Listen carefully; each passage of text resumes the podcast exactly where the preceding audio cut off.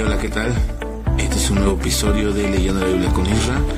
Te agradezco infinitamente tu tiempo que, que te tomas para escuchar este podcast y ojalá y puedas compartirlo en todos lugares, igual suscribirte, darle seguir y todo eso.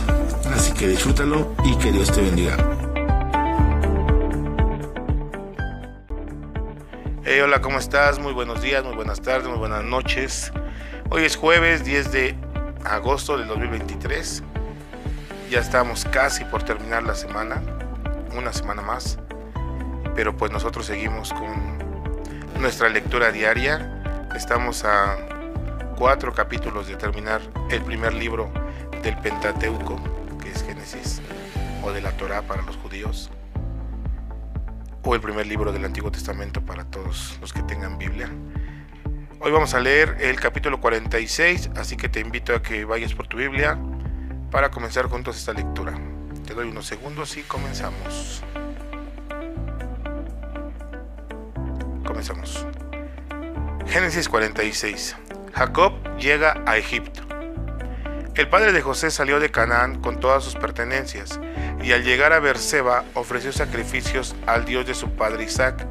Esa noche Dios le habló en un sueño y le dijo, Jacob, sí, aquí estoy, respondió Jacob. Entonces Dios le dijo, yo soy el Dios de tu padre, no tengas miedo de ir a Egipto, porque yo voy a ir contigo. Te convertiré en una gran nación y te haré volver de nuevo a Canaán. Además, cuando mueras, José estará a tu lado. Entonces los hijos de Jacob lo ayudaron a subir a las carretas que había enviado el rey de Egipto.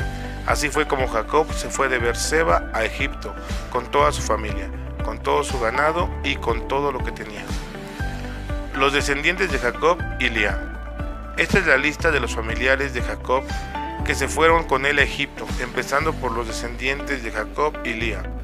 Rubén, hijo mayor de Jacob y sus hijos. Anoc, Falu, Erson, Carmi. Simeón y sus hijos. Gemuel, Jamín, Oad, Jaquín, Soar, Saúl, que era hijo de una cananea. Leví y sus hijos.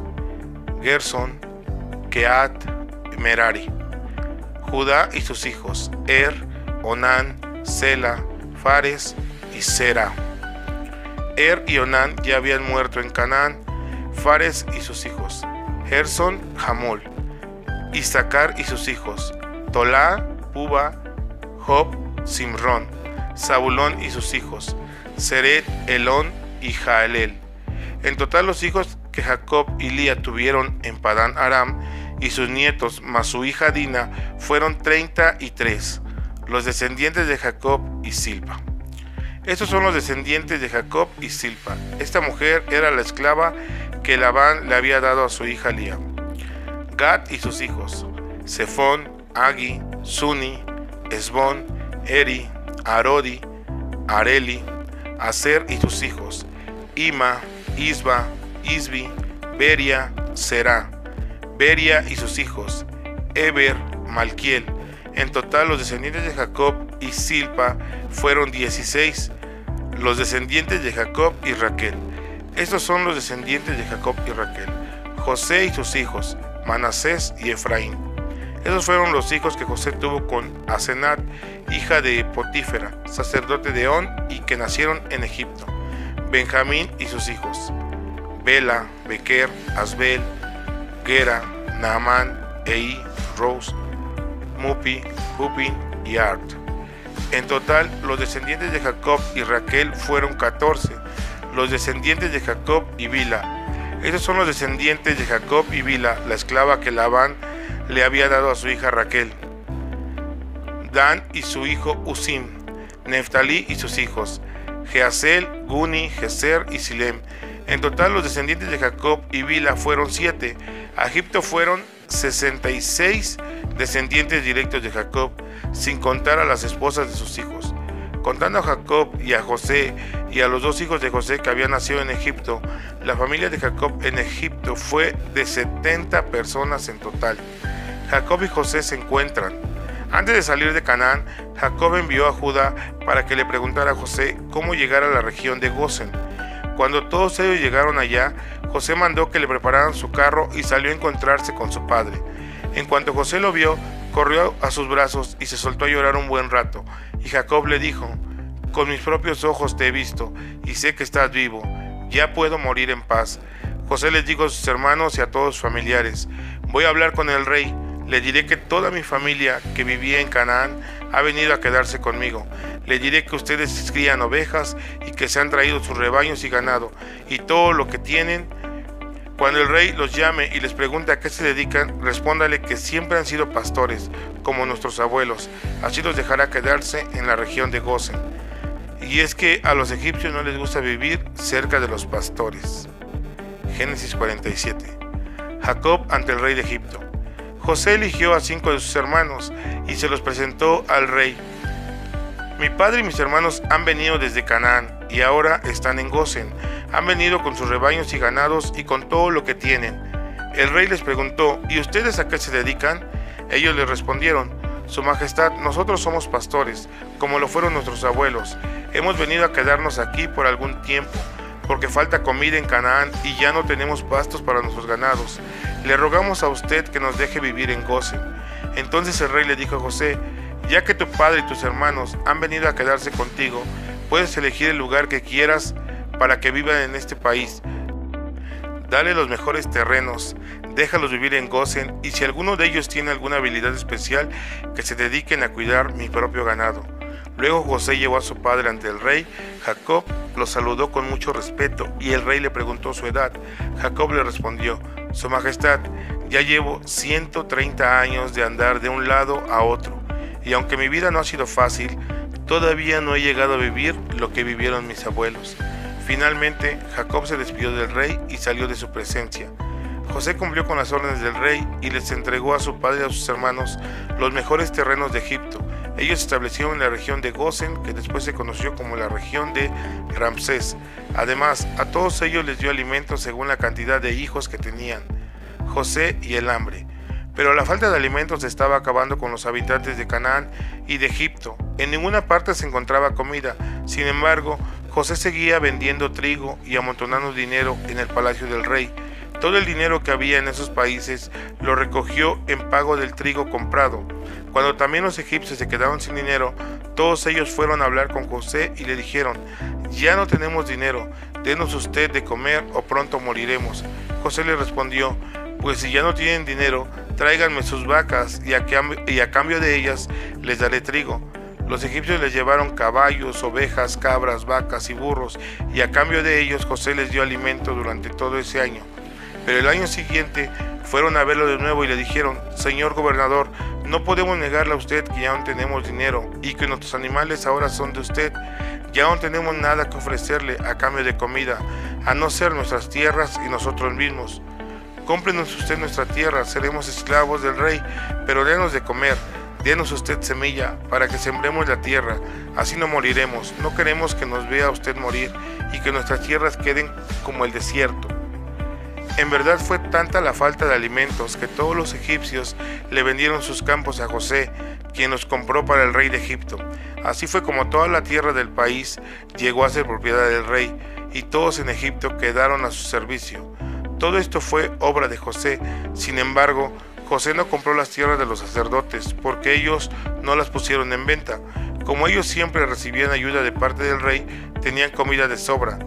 Entonces José les dijo a los egipcios, aquí tienen semilla para que siembren sus campos, pero recuerden que hoy los he comprado a ustedes y a sus tierras, y ahora pertenecen al rey, así que cuando llegue la cosecha le darán al rey una quinta parte de lo que recojan, pero podrán quedarse con las otras cuatro quintas partes. De allí apartarán la semilla que vayan a sembrar y el alimento para ustedes y para sus hijos. Los egipcios respondieron, Señor gobernador, usted nos ha salvado la vida, denos ahora el privilegio de ser esclavos del rey. José estableció como ley en Egipto que la quinta parte de las cosechas serían para el rey, y hasta el día en que esto se escribió, esta ley se ha respetado.